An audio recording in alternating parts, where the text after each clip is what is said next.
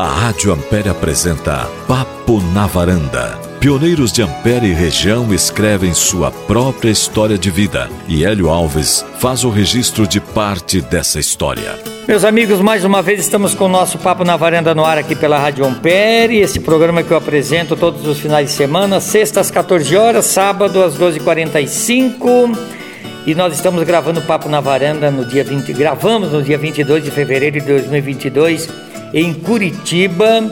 Está indo para o ar nesse final de semana, 4 de março, que é sexta-feira, e 5 de março, neste sábado, que tem o apoio do Jornal do Beltrão, que divulga o nosso Papo na Varanda com fotos e faz um trabalho maravilhoso. E também a Vídeo Foto Central, que presenteia os nossos entrevistados também com uma foto que a gente dá de presente. Bom, nesse Papo na Varanda, nos acompanha o vereador Jefferson, que está conosco em Curitiba. Aliás, eu vim com eles, o vereador é, Antônio Graffi e o vereador João Vargas. Nessa visita que eles estão fazendo em Curitiba, eu aproveitei a carona, porque há mais de um ano a gente tem conversado para fazer esse Papo na Varanda. O meu entrevistado hoje no nosso Papo na Varanda é uma pessoa que tem uma história maravilhosa e que vocês vão relembrar muito dele, porque ele ajudou muito o sudoeste do Paraná. Trata-se do Dr. Alceni Ângelo Guerra, que nasceu no dia 11 de julho de 1945, menino, muito jovem ainda, casado com a dona Ângela Guerra, que nasceu no dia 19 de maio de 1952. Eles tiveram cinco filhos: o Henrique, o Guilherme, o Pedro, a Maria Pia e a Ana Sofia. Eles têm cinco netos. Bom, Dr. Alcine Guerra foi deputado federal de 82 a 86, foi constituinte da nossa constituinte de 1988, foi deputado federal em 2006, ministro da Criança e da Saúde 91 e 92, chefe da Casa Civil do Paraná no ano de 2000 a 2002, prefeito de Pato Branco, criador do Pacto Nova Itália, que os que estão me ouvindo mais antigo lembram-se muito bem, implantou o primeiro município do Sudoeste de Educação Integral em Pato Branco, que mais aqui? É secretário de Educação em Brasília em 2008, secretário de Planejamento no governo do Paraná em 2009, o criador do SUS, atenção meus ouvintes que estão nos acompanhando, doutor Alcini vai falar daqui a pouco sobre o SUS e atenção às mães que recebem lá um salário quando nasce a sua criança, o seu menino, a sua menina, o salário, mater, o salário maternidade, paternidade, paternidade não é? também foi criado por ele. Então, muito bem. Está conosco então o doutor Alcine Guerra, estamos na sua, na sua casa em Curitiba, para a gente falar um pouco da vida desse homem. Nasceu aonde, doutor Alcine? Olha, uh, Hélio, eu nasci no interior de Soledade. No Gaúcho, tio. Gaúcho. Na época se chamava Povoado dos Guerra. Era um povoadozinho que só tinha guerra, né? É. Depois os guerra foram para o sudoeste do Paraná, para o Mato Grosso, para Goiás, etc. Mas ficou lá um ramo ainda da família e passou a se chamar Nova Alvorada. É, virou município como Nova Alvorada. Mas antigamente era Povoado Novo, Povoado dos Guerra, Nova Alvorada. Então nasci no interior de Soledade na minha carteira de identidade, no meu registro de nascimento, a Soledade, Olha, que era um grande município. era um grande município. Como era o nome dos seus pais? Prosdóximo Guerra e Adele Fumagalli Guerra. E era de família grande? O senhor teve muitos irmãos? Eu conheço, claro, o Ivânio. Como é que é? Muita, muito grande a família? Olha, de parte do, do, do, do pai, eles eram em 12 irmãos. 12 irmãos. Do parte da mãe, de parte da mãe também era em 12. Os dois foram um pouquinho mais econômicos, é. ficamos em oito, né? Oito. O Lídio, nosso irmão mais velho, e que trabalhou muito em Santa Isabel, abriu aquela fazenda que hoje é dos Franciosi lá, morreu num acidente de avião em 1967. Bateu o aviãozinho dele num muro lá perto de Pato Branco e morreu. Então ficamos em sete. Seis, seis homens e uma mulher, a Marianita. Guerra Machado. E o senhor é um dos mais velhos, dos mais novos? O senhor se encaixa onde aí, doutor Alceni? Sou o antepenúltimo. Santo, o antepenúltimo. É, eu era o, o, o sexto filho, né? Depois veio a Marianita e o Luiz Fernando, sétimo e oitavo. E a família Guerra é italiano? É, em italiano, na, na, na realidade, são guerra, que se diz em italiano, né? Guerra. Eles vieram da Itália, meus avós vieram da, da, Itália, no, da Itália no ano de 1860 e eh, poucos. É, vieram para Veranópolis, no interior do, do, do, do Rio Grande do Sul o nono Francesco, que é Francisco, né? E o nono Vincenzo, que é meu tio avô, é, que aqui se chamaram Francisco e Vicente, né? Com, com vieram da Itália e se instalaram em Veranópolis, no interior do Rio Grande do Sul. Depois foram para esse tal de Povoado dos Guerra, que era o interior de Soledade. E lá trabalhavam na roça? Qual era a atividade da família Guerra, então, lá? Em Veranópolis, na roça, né? E construíram uma casa que eu fui lá visitar há poucos anos, no dia 19 de março, que é o dia de São José, e a capela lá no interior é a capela de São José. Fui visitar a casa que eles fizeram lá no fundo do vale. É, ela está de pé até hoje, tem mais de 100 anos, né? E você não derruba aquela casa nem com dinamite, viu? É uma fortaleza. Quer dizer, eles, eles fizeram a sua própria casa de, de taipas e aquelas pedras grandes, né? É, era coisa assim, do sangue italiano, né? Eles vinham para fazer a vida aqui, porque lá na Itália eles passavam fome, né? Era uma, uma, uma crise terrível. E Hélio, eu gosto de contar a história porque eles vieram para cá já com uma certa boa educação, né? Eles tinham, as crianças tinham feito o que meus meus avós, né? Eles crianças tinham estudado bastante, né? Então aqui na, na no, no, no Brasil entrou na cabeça deles que os filhos e os netos e os bisnetos precisavam ter educação, né? E eu me lembro assim de todos os italianos e, e me espelho no meu pai, né? Mas todos os italianos eram igual eram iguais. Eles tinham assim paixão por formar os filhos. Eles diziam formar, né? Formar os filhos, né? Que era dar uma graduação é, superior, né? E meu pai, eu me lembro assim que ele, os olhos dele assim cheios de alegria, foram de mais alegria quando eu me formei médico do que quando eu assumi o cargo de ministro da Saúde. Nós éramos só 12 ministros no Brasil, quer dizer, era um cargo muito importante, né? Mas ele teve mais orgulho da minha formação de médico do que da minha, da minha chegada no Ministério da, da, da Saúde. E o senhor foi para a escola ali em Soledade, então, ou lá em Veranópolis? Comecei, não, não já, eu nasci em Soledade, no interior de Soledade, né? A escola era dirigida pela tia Piera, era assim uma tia, minha tia Piera, né? Uma mulher assim muito suave. Se você faltava à escola, ela ia te buscar em casa e te colocava de joelho no milho. era, era bem suave ela como, como diretora, né? Mas nos deu aquela garra de sempre aprender, sempre estudar. Vim para o Paraná em 1955, do mesmo jeito que centenas de milhares de pessoas vieram de lá em cima de um, caminhão de mudança, né? Pato Branco? Pato Branco. 1955, antes da revolta. 1955. Fui estudar no Colégio Nossa Senhora das Graças. E aí um dia, quando eu me dei conta... Por que, que vieram para Pato Branco, doutor Alceni? Era, era aquele, aquele espírito empreendedor do, do, do dos gaúchos, né? Que vinham para abrir as terras, derrubar as matas, fazer fazer riqueza, enfim, né? E, e nós ficamos em Pato Branco. Depois fomos também para Francisco Beltrão, para Santa Isabel do Oeste, Mato Grosso do Sul, Mato Grosso, Rondônia. Meu pai morreu com 87 anos. Não deu tempo dele, ele dizia atravessar o Sangão, que ele queria conhecer é. lá da Além Mar, né? Mas era, eram empreendedores, eram pioneiros, né? Pioneiros. Ele faleceu em Pato Branco? Faleceu em Pato Branco. Ele faleceu com 87 anos em 1993. É, né? Então o senhor fez a, a, medicina onde? Fiz aqui em Curitiba, na, na Universidade Federal do, do, do Paraná.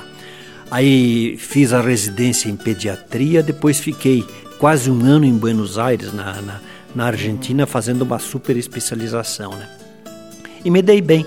Voltei a Pato Branco, comecei a trabalhar, eu tinha clientes de todo o sul do Brasil, todo o oeste do Paraná, todo o sul do Mato Grosso, do Paraguai e da Argentina, porque eu, como eu falava muito bem o espanhol, eles vinham me, me, me consultar. E aí aconteceu assim, é, um dia quase um desastre na minha vida, mas que foi um milagre. Inverno de 1976. Eu estou no meu consultório atendendo crianças e assim muito satisfeito porque eu tinha uma vasta clientela e ganhava muito dinheiro com a pediatria, né? E a secretária do meu consultório na policlínica me diz: "Doutor Alcini, será que o senhor podia atender antes uma criança que acabou de chegar que eu acho que ela está morrendo?" Disse, então põe aqui para dentro do consultório. E tirei ela daquela espera, coloquei na, na, na mesa de exame e fui examinar e vi que a criancinha estava morrendo, uma menininha. Estava com aquele azulão ao redor da boca, ao redor dos olhos, na ponta dos dedos, estava morrendo por insuficiência respiratória. E eu me lembro assim bem da cena, Hélio, porque a mãe trouxe a criança enrolada numa, numa manta do Grêmio. Era uma manta azul de lã, é muito frio no dia. E, e, eu me lembrei que tinha passado pela fila do INPS de manhã e, e, as mães usavam bandeira do Grêmio ou do Internacional para enrolar seus filhos. As Eram os dois times da cidade, né? E aquela mãe desenrolou a criança e eu vi que ela estava morrendo e dei a bronca na mãe. Por que, que a senhora não veio antes? Ela disse, porque de manhã vocês só atendem quem paga a consulta. Depois atendem os convênios. E eu só tenho INPS. Me mostrou a carteirinha do, do INPS. Eu levei de imediato a menina para dentro do hospital, na sala de emergência. Eu mesmo tomei a veia dela, coloquei uma, uma máscara de oxigênio nela enquanto, enquanto eu tomava a veia. E a mãe me olhando disse assim: Doutor, lá na minha rua só eu tenho INPS. E eu perguntei: E os outros? Disse, os outros morrem, doutor. Porque os hospitais não internam quem não tem nem INPS nem dinheiro para pagar o internamento. E eu sempre digo: aquela tarde fria de 86 fez surgir o futuro ministro da Saúde que criou o SUS. Eu fiquei escandalizado com como se atendia as pessoas no, no, no, no Sudoeste e no Brasil e fui ver que só 20% da população tinha a carteirinha do INPS. Os outros não tinham nada. Ou tinham dinheiro ou não se internavam e não eram atendidos.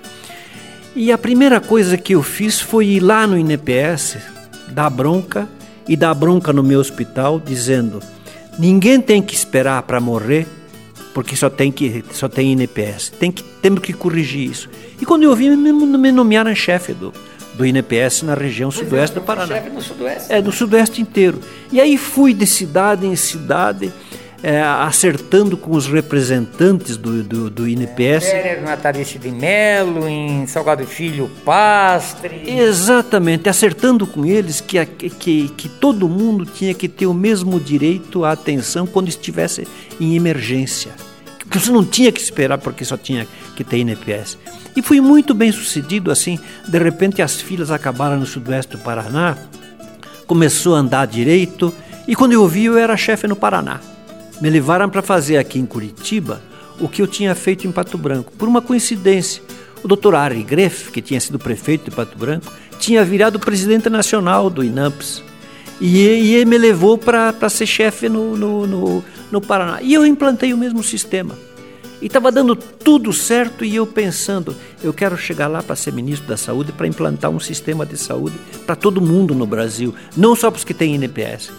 E aí um dia estou estou levantando de, de, casa cedo para ir trabalhar no, INAMPS, toca o telefone e um ajudante de ordens do, do governador Ney Braga é, me diz: o governador pede para o senhor estar aqui dentro de meia hora no gabinete dele. E eu fui lá. Quando eu entrei no gabinete, estava junto o ministro Jair Soares, que depois virou governador do Rio Grande do Sul. Né? E ele era meu chefe, ele era ministro nacional, né? E me diz assim, doutor Alcini, o senhor tem dois ou três minutos para fazer seu pedido de demissão, senão eu lhe demito. Disse, por que, ministro? Disse que o governador quer que o senhor seja candidato a deputado federal, porque ele não tem nenhum candidato na, na região a favor dele, só contra. Uhum. E ele disse que o senhor era muito amigo do Arnaldo Busato, realmente. O Arnaldo Busato foi meu padrinho de casamento, inclusive. Né? E, e disse: então o senhor está demitido para ser candidato a deputado federal. E eu fiquei chateado, porque achava que, como como superintendente do INAMPS, eu ia ser presidente do INAMPS e depois ia ser ministro da, da, da Saúde. E aí fui, me elegi deputado, o Sudoeste me elegeu sozinho praticamente. É, é eu não, não precisava fazer voto fora, mas fiz bastante voto fora e o, e o, e o Sudoeste me elegeu bem. Me elegeu com, com 48... 40... Era Arena? Era, não, já era PDS. PDS. E me elegi e fui para Brasília e aquelas coisas de nós sudestinos, nós somos muito briguentos né, na, na, nas nossas coisas, né? E eu tinha lá, assim, dois grandes companheiros na, na, na, na da região. O Scalco e o Sebastião Rodrigues. Euclides Scalco e Sebastião Rodrigues. Ah, o Negrinho Bastião. É, Negrinho Bastião. E fizemos, assim, uma, um rebuliço lá dentro da, da, da Câmara. E em 86 me reelegi. E fui ser constituinte, né? E botando na cabeça que eu tinha que fazer, colocar na Constituição aquilo que a gente pretendia fazer do Sistema Único de Saúde e tal, que eu estava aprendendo com todos os comunas do Brasil. Eles, eles é que eles pensavam o, o, o, o, SUS, né? E aí eu fui assim, aquela coisa de você ser político, né? Ajeitando aqui, ajeitando lá, é, pegando um pessoal mais à direita, fazendo ele falar com o pessoal da esquerda, pegando o pessoal da esquerda, fazendo falar com a direita, e dizendo: nós temos que ter um sistema de saúde para todo mundo. Nós não podemos atender só quem tem carteira do, do, do, do, do INPS. E aí é, no, veio a Constituinte, na Constituição é, eu, eu, me lembro que eu e o Clides Scalco, os dois do Sudoeste, fomos muito fortes na, na, na implantação daquele artigo da Constituição que diz: a saúde é um direito de todos e um dever do Estado. É o artigo 196 da, da Constituição. E aí terminou a, a Constituinte e tal, o Collor me chama para ajudá-lo na na, na, na, na campanha dele. Eu sou... já era do partido do Collor, não, não? não? Nunca fui do partido do Collor. O Collor me chamou... Era o RP. É, PRN. PRN. O partido da, do, do, do, do Collor. E ele me diz o seguinte, Alceni, nós tínhamos sido colegas deputados, né? Eu soube que você é o maior craque que o Brasil tem para fazer gente trabalhar no dia das eleições, no dia da apuração. Eu disse: olha, aprendi na minha região, porque lá a gente fiscaliza as mesas com revólver na cinta, né? Porque você, e expliquei para ele, você é votado e, e, a pessoa diz o teu nome. É, Euclides Escalco vai para um montinho.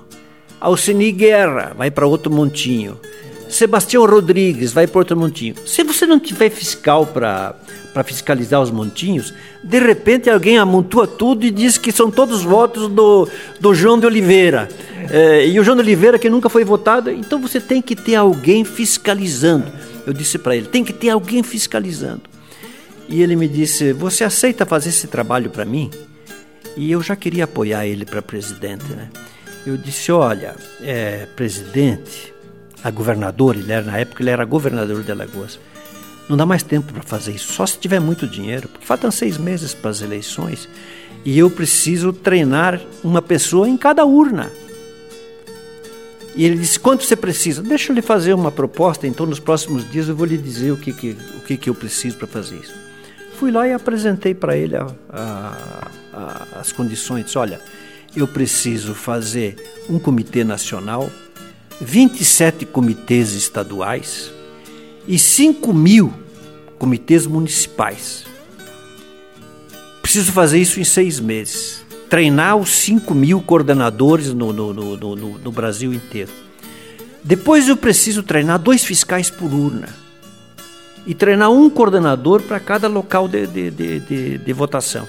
Isso vai custar tanto e eu, para fazer isso, preciso de um jato, um jatinho.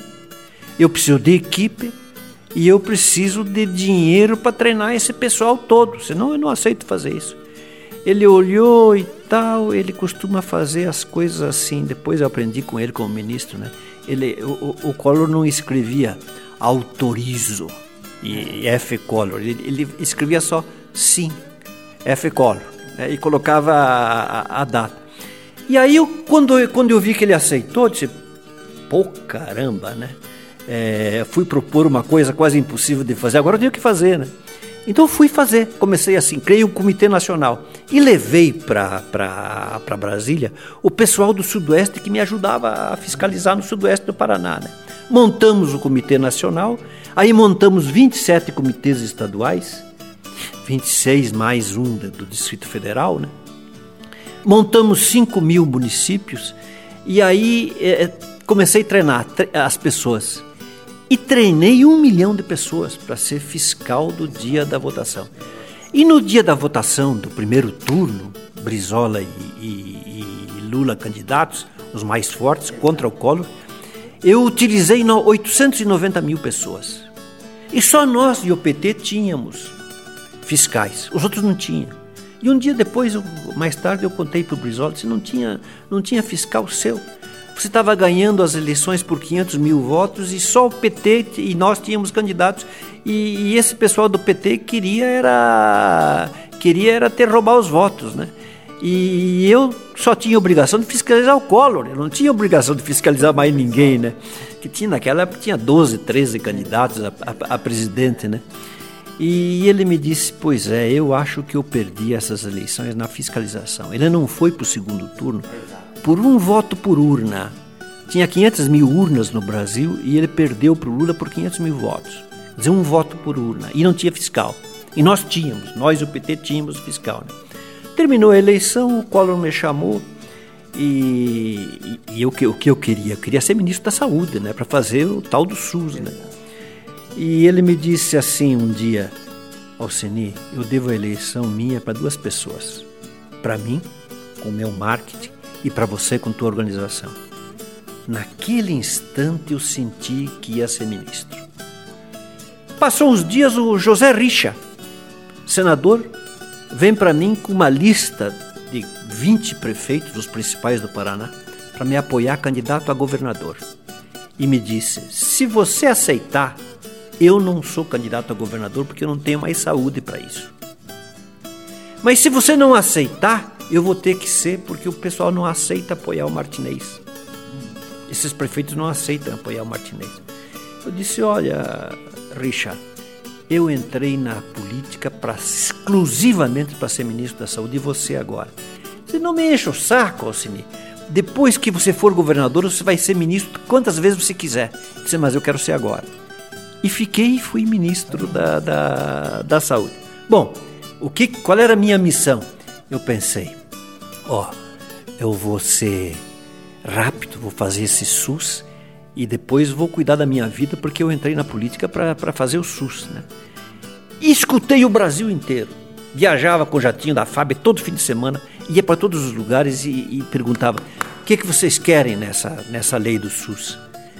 E fomos indo, indo. Aí por volta de julho, deve ter sido julho porque a Câmara estava tava em, em recesso é, eu reuni assim entre 500 e mil pessoas no salão verde da Câmara dos Deputados, todo mundo sentado no chão, inclusive ex-governadores, é, deputados e gente, assim, todo mundo que queria o SUS sentado lá, né? E eu sentado naquelas banquitinhas de couro que tinha, li a lei inteira para eles, levei quase uma hora lendo a lei. Disse: É isso que vocês querem? Levantou um cara e disse: Eu quero que modifique tal artigo. Eu disse, modificar como? Ele modificava e eu dizia assim: Quero saber se o resto dos senhores apoia. Se apoiava, eu colocava, se não apoiava, não colocava. Eu fiz uma lei de entendimento do Brasil inteiro. Né? E, e, sempre conto assim, pra, rindo, porque até o Scalco era quem mais me ajudava dentro da Câmara, porque ele era da área da saúde, né? Ele era bioquímico, né? E ele era da ele era dono de um hospital em Francisco Beltrão e era da área da saúde, né? E disse, vamos ver em quantos dias tramita essa lei, já que tem tramitou, vapte, vapte, vapte, foi para o Senado aprovada no dia 19 de, de, de, de setembro, a lei de número 8080, a lei principal do SUS, foi publicada no Diário Oficial. Então a data de nascimento do SUS, a primeira, é 19 é de setembro de 1990. E ali eu viajei para os Estados Unidos, feliz da vida, fui para a reunião da Organização Pan-Americana de Saúde. Tinha 37 países presentes. E eu precisava eleger um brasileiro presidente da OPAS, que não tínhamos tido até então. Né? Queria eleger o brasileiro presidente da OPAS. E fiz um discurso para eles contando a lei do SUS. E sempre digo, foi, as, foi o discurso em que eu fui mais vezes aplaudido na minha vida. Mas deu umas duas dúzias de vezes que as pessoas levantavam bater palma, não para mim que estava discursando, mas eles estavam batendo palma para a lei do SUS, né? que eles também queriam em seus países. Né? E aí eu, eu, eu, eu desci, o cara foi eleito por 37 votos a zero. Um piauense, Carlyle de Macedo. Até tinha um Guerra no meio. Carlyle Guerra de Macedo, mas não era meu parente. E, e eleito por 37 votos. Eu desço o embaixador do Brasil lá, me diz, ministro, eu tenho uma má notícia para o senhor. O presidente da República vetou um terço da sua lei. Eu olhei para ele, fui ao... era a lei do SUS. Lei do SUS. Olhei para ele, íamos almoçar com, na, na, na, na, na, no órgão lá, que, que a OEA, Organização dos Estados Americanos. O secretário-geral era um, era um embaixador brasileiro. Fomos almoçar e eu disse para o embaixador do Brasil lá: Marque minha volta agora, quero voltar hoje para o Brasil. Ele disse: Sim, senhor. Saiu, voltou o nome do embaixador era Bernardo Pericaz. É, voltou com o meu ticket já pronto, check-in para embarcar. Embarquei em Washington, em Nova York peguei o avião para o Brasil, é, voei a noite inteira. De manhã fui no, no, no, no presidente pedir demissão do cargo de ministro. Disse, Alcini, presidente Collor, eu não posso lhe dar essa demissão porque você é o, o ministro mais bem avaliado do meu governo. Zé, mas o senhor me desautorizou com os vetos, mostrou que eu não falo em seu nome e que eu sou um grande mentiroso, porque eu disse que tinha seu apoio. Ele ficou assim, eu sempre digo para ele, meio sorri, ele ficou meio sorrindo, e eu sempre peço licença para dizer o palavrão que ele disse. Né? É. Ele acendeu um charuto, antes que chegasse a queimar um centímetro do, do, do charuto, ele olhou para mim rindo e disse ao Seni, faça outra lei com a porra desses vetos que nós vamos aprovar esse ano ainda. E eu fiz outra lei com a porra dos vetos e termino sempre dizendo assim: os espermatozoides da lei dos vetos deram cria na lei 8142 que que, que, que foi aprovada no ano de 90, como ele prometeu. No dia 28 de dezembro foi publicada a segunda lei. Então o SUS tem duas leis, mas eu tenho assim muito orgulho de dizer que não tem artigo nem parágrafo meu lá. Eu ouvi o Brasil inteiro para fazer as duas leis caminhei o Brasil inteiro, eu via. E claro que às vezes eu colocava, modificava um pouquinho do que eles me diziam e tal, mas de autoria minha mesmo, não tem assim nada, é, tem o que o Brasil fez. Por isso que as leis duram até hoje, né? São leis de consenso nacional, né?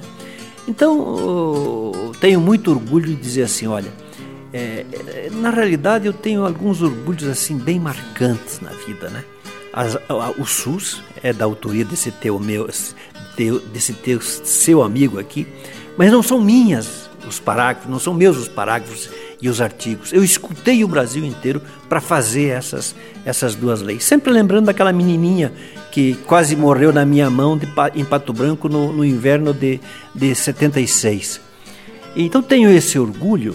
Depois também tenho um outro orgulho assim muito grande. É, o cólera estava entrando no Brasil, pela Amazônia, pelo rio Sulimões, contaminado. E o cólera matava aquelas pessoas, se não tivesse socorro, em poucas horas, porque a água do rio estava contaminada, eles bebiam daquela água. Tinha a diarreia que matava assim rapidamente, né? se não tivesse socorro, se não tivesse remédio para. tivesse soro pela boca ou soro pela veia, ou remédio para combater a bactéria do, do, do, do, do cólera, né? Então um dia estou lá em cima na fronteira com o Peru, indo de helicóptero do exército, um gaúcho que era meu secretário nacional de vigilância sanitária, o Schubert, Dr. Baldur Schubert, chega com um potinho e disse: Ministro, má notícia, o rio está contaminado. Eu olhei pro, pro capitão do exército que estava comigo, no helicóptero, e disse: Capitão, quanto tempo demora um socorro para chegar aqui? Ele me disse: Ministro, de barco leva uma semana, de lancha voadeira leva 24 horas. Eu olhei para ele, olhei para o Dr. Schubert disse: não vai escapar um. Não escapa ninguém daqui porque não dá tempo de socorrer. Voltei para o helicóptero e pensei: vou ter que treinar uma pessoa em cada localidade no Brasil para fazer o socorro quando a doença chegar antes que chegue o socorro. Né? E, e, e treinei. Treinei 23 mil agentes comunitários de saúde para o norte e nordeste. E quase não perdemos ninguém, viu, Hélio? Não perdemos gente por então, cólera. Os agentes comunitários de saúde também foi uma proposta sua, foi uma ideia claro, sua. Claro, e está lá escrito, é uma portaria minha de junho de 1991. Se chamava PNAX, Programa Nacional de Agentes Comunitários de Saúde. E foram eles que me derrubaram do ministério. É. Eu tive que aproximar o Collor do Brizola para fazer a Rio 92, aquela conferência, né? E a Globo achou, e as demais televisões e os jornais, que eu estava promovendo o Brizola para ser é, presidente do Brasil. E na realidade eu estava aproximando ele do presidente para fazer a Rio 92, que foi feito com 159, se não me engano, 189 chefes de governo no, e de Estado no, no Rio de Janeiro. Quer dizer, conseguimos fazer, né? Mas aí veio aquela acusação, comprou bicicleta superfaturada, comprou tênis, isso e aquilo, guarda-chuva, guarda-chuva e mochila e pau e pau e pau. E esse material era para os agentes de saúde. Para os agentes de saúde. E aí, assim, eu tinha, é, era difícil explicar porque virava ridículo, né? Os caras andavam de bicicleta, mochila, no, no, Jornal Nacional, nos jornais de televisão, dizendo: põe um ministro maluco, em vez de comprar maca e ambulância, comprar 23 mil bicicletas, né? E, e, era difícil explicar. 11 meses depois. Já que a Globo não gostava do Brizola? É, 11 meses depois eu fui completamente inocentado. Sim, Mas o senhor foi massacrado, massacrado. pela grande imprensa. Foram, de, de Globo foram 29 horas. E, de, e, e de, das demais televisões somadas, todas 104 horas de ataques e de matérias escritas foram. O senhor pediu demissão ou o Collor teve que conversar com o senhor? É, é, já chego aí. Sim. De matérias escritas foi um campo de futebol, um hectare, 10 mil metros quadrados de ataques direto ao, ao, ao ministro. O Brizola me disse: nunca teve 10% disso contra ninguém, nem contra o final do Getúlio, do que você apanhou. E aí, quando chegou a ser insustentável, o Collor me chamou e um dia eu disse: presidente, não tem mais, né? É, vai cair o seu governo se eu, se eu não sair, né? Ele disse, então, assim, é, vamos dar um tempo, você vai provar sua inocência e volta. Quando, quando, quando eu provei minha, inocência, ele já tinha caído também do, do, do, do, governo, né? Então foi assim, foi, foi, foi terrível. Tem sentimento daquilo, doutor Alcine? Não tenho, Hélio, porque no começo eu, eu, ia ver assim as gravuras, ia ver as fitas que eu tinha, os discos que eu tinha, eu ficava muito magoado. E aí um dia assim, como como bom cristão, né? Eu pensei, pensei e disse assim: é, se eu não esquecer isso, eu não vou ter mais vida. Eu vou ficar só me amargurando com isso e vou estragar minha vida. E eu sou muito novo para jogar a vida fora, né? E me lembro assim que foi até um ato meio religioso, sabe? Esquecer tudo e tocar minha vida. Logo depois, candidato a prefeito de Pato Branco. Mas aqui eu queria que o senhor falasse da licença paternidade, antes de chegar em Pato Branco. Tá, licença paternidade foi uma coisa assim histórica, né? É, eu tinha, minha mulher tinha ganho um nenê, né, semanas antes. Aliás, o senhor conheceu ela onde? Eu conhecia. Já que falamos da mulher, o senhor conheceu ela? É, conheci aqui em Curitiba. É, ela um dia eu fui ver assim um, um desfile de moda. Ela estava desfilando, fiquei impressionado com a beleza da mulher, né? Disse, mas que mulher bonita, né? Eu nunca vi mulher tão bonita na, na, na, na, minha vida, né? Morena, alta, rosto lindíssimo e tal. Tinha sido Miss Lapa, e, uh, uma cidade perto de Curitiba, né? E, e aí achei o endereço dela, é, fui na casa dela e perguntei para a mãe dela: cadê a Anja? Disse: olha, essa hora ela está na missa, vai todo dia na missa nessa hora. Eu disse: só me faltava essa agora, né? com essa beleza toda e com a minha religião ainda por cima, né? E acabei casando com, com, com ela, né? Quantos anos faz que o senhor está casado? Estou casado desde 1977. Faz tempo, né? Faz tempo, faz, faz tempo. tempo. Então agora, vamos para a licença paternidade, então pensando nela. E, e aí, um dia, uh, eu estou dentro da Constituinte e, e, e, me chamam urgente pelo alto-falante para mim entrar em contato com o meu gabinete. Ligo para o meu gabinete, não tinha celular naquele tempo ainda, né?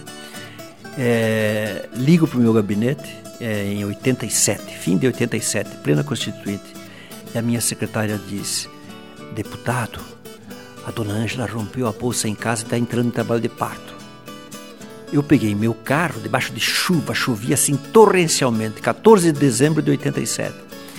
Fui para casa, encontrei ela entrando em trabalho de parto, coloquei ela no carro, eu dirigindo e ela com contração, fomos para a maternidade. Eu mesmo levei ela para a sala de parto e eu estava fazendo o parto dela, sou médico, né? É, quando chega o obstetra dela e não tem, faz uma, uma anestesia, aquela da coluna, assim, mal feita, porque. Mas a menina nasceu bem, eu mesmo como pediatra atendi ela e tal, né? E aí ela fica com parestesia nas pernas. A injeção mal feita na, na espinha, né? Ela fica com parestesia. E aí eu tinha que cuidar mais dela, da, da, da, da, menininha, do que a própria mãe, né? E, e, e, aí uma, uma repórter da, da, da Globo, é, Mônica no, Rebeca Noblar, Rebeca Noblar. É, o deputado Nelson Luerce está chegando aí na frente, ele pode entrar? Tá. Assim, pode entrar, ele já, deputado Nelson, que é o nosso papo na varanda aqui. E aí eu resolvi ap apresentar uma proposta de emenda à Constituição para dar oito dias de, de folga para o pai quando nasce um filho. Depois virou cinco, né? no, no, no, no regimento final ficou cinco. E Ulisses Guimarães me chama e diz assim: Olha, eh, não, não discurse, não discurse não defenda essa. Vamos depois fazer uma lei para essa. Não pode ficar na Constituição. Né? E, e, todo mundo ria quando eu, quando eu apresentava a emenda dando dando oito dias para o pai. Todo mundo dizia isso é coisa de índio, né? É, índio é que fica com, de férias quando nasce um filho e tal. E pai, pai, pai, eu assim muito chateado e tal. A, a emenda ia ser votada no dia seguinte. E eu em casa à noite, passei a noite acordado da minha, cuidando da minha filhinha Ana Sofia. Minha mulher não conseguia caminhar e eu ah, puxava ela para mamar e pai. E cheguei, cheguei na, na, na, no plenário da Câmara no exato momento em que a deputada Rita Camata aprovava a licença maternidade. E, eu, e a seguinte era minha com licença paternidade. E vou cumprimentar a, Rita, porque estava todo mundo de pé aplaudindo ela, quando eu escuto uma gargalhada sonora e todo mundo olhando para mim. Rindo as gargalhadas e, e olhando para mim. O que, que foi? Você não viu o que, que o Ulisses falou de você? O presidente Ulisses Guimarães, né? Disse, não. Aí Ulisses fez outra piada, que era coisa de índio, não sei o que e tal. E eu subi a escada para protestar contra as risadas e as gargalhadas. E quando estou subindo a escada, Hélio, eu disse, eu passei a noite inteira pensando nessa emenda. Eu vou fazer esse discurso, mesmo que o Ulisses não queira. E comecei a fazer o discurso. E falando. E comecei a recordar de mães que tinham morrido na sala de parto e eu, pediatra, tendo que dar notícia para o pai e ajudar o pai a cuidar do filho. A primeira pessoa que eu vi que estava chorando quando eu estava discursando foi a deputada Benedita da Silva. Por ela ser preta, negra, é, a, a lágrima escorria no rosto dela e a luz fazia brilhar e eu percebi que ela estava chorando. Aí eu vi mais gente chorando, mas quando eu vi que o, o, o Lula, Luiz Inácio Lula da Silva, deputado, estava chorando também, estou no caminho certo. É, tô. Quando eu vi, Hélio, eu estava fazendo mais de 300 deputados e deputadas chorar com minhas histórias de, de, de, de, gente morrendo em sala de parto e tal. Já conhecia a história, né? É, e, e, e, um silêncio assim sepulcral. Quando eu vi que o Ulisses também estava emocionado, eu parei, desci, chorei também, estava todo mundo chorando, né? É. E aprovei por 380 e não sei quantos votos, a, a 30 e poucos votos é, contra. Os jornalistas que cobrem a Câmara dizem assim que foi um dos cinco grandes discursos da história da Câmara um dos três melhores da Constituinte. Um menino lá de Pato Branco faz um dos três melhores discursos. Da... Sabe quantos discursos teve na Constituinte? 18 mil. O meu é um dos três melhores defendendo a licença patriada. Dá um orgulho, assim. Aprendi, aprendi a discursar onde, no, no, no interior do sudoeste do Paraná. E o senhor, como deputado federal, como ministro, com tudo que o senhor fez, o senhor está com a consciência do dever cumprido lá para depois nós falar de Pato Branco, doutor Alceni? Olha, tá cumpriu com a sua. O senhor hoje em Curitiba aqui cumpriu com a sua meta, o senhor está feliz? Sim, eu, eu, eu, eu, sempre gosto de contar assim, as histórias do Ministério da Saúde. Em primeiro lugar, o SUS, né? Você deve a esse médico do Sudoeste que foi lá e organizou o SUS, né? Os agentes de saúde. E depois teve uma outra coisa assim, muito interessante que eu faço questão de contar. Era o dia 25 de julho de 1990 reuni os, os, os, secretários estaduais de saúde em Brasília e pedi para eles: olha, é, vou pedir um favor para vocês. Nós somos o antepenúltimo país da América do Sul em vacinas. Nós só ganhamos da Bolívia e do Equador. Perdemos é, para todos os outros. E eu queria que vocês vacinassem as crianças com as injeções no mesmo dia que vocês estão vacinando milhões de pessoas com as gotinhas. E fui vaiado. Não, não vai assim de uh, mas assim um resmungo e tal. Eu percebi que os, que os secretários não iam fazer aquilo, né? Esperei passar o almoço de tarde e disse: Olha, eu estou inventando esse tal de SUS e vou passar dinheiro direto do Ministério da Saúde para os estados e depois vou passar direto para os municípios. Mas vou começar com os estados. E vou dizer para vocês que só, vou, só vai receber dinheiro do SUS agora, no mês que vem, quem fizer todas as vacinas no mesmo dia. Todos fizeram.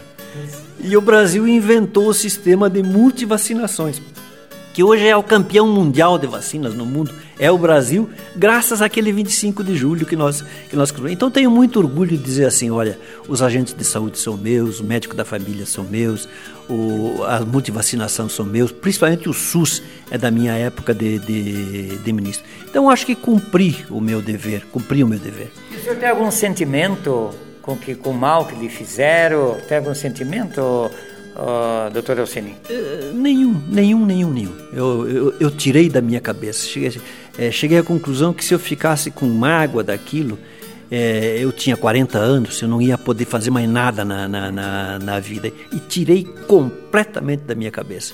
Meus amigos, nós queremos agradecer o doutor Alcene Guerra, que nos recebeu em sua casa quando gravamos o Papo na Varanda.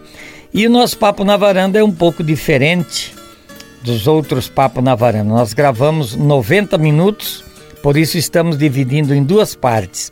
Hoje ele falou um pouco mais sobre a sua vida em Brasília como ministro, como o criador do SUS, do auxílio paternidade e outros assuntos de Brasília.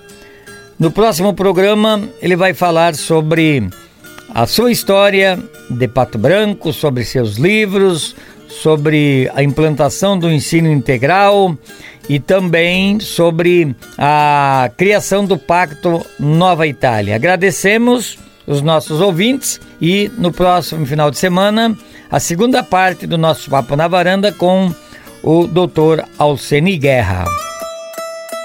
A Rádio Ampere apresentou Papo na Varanda, um programa feito com muito carinho para deixar registrado um pouco da história de cada um dos nossos pioneiros de Ampere e região.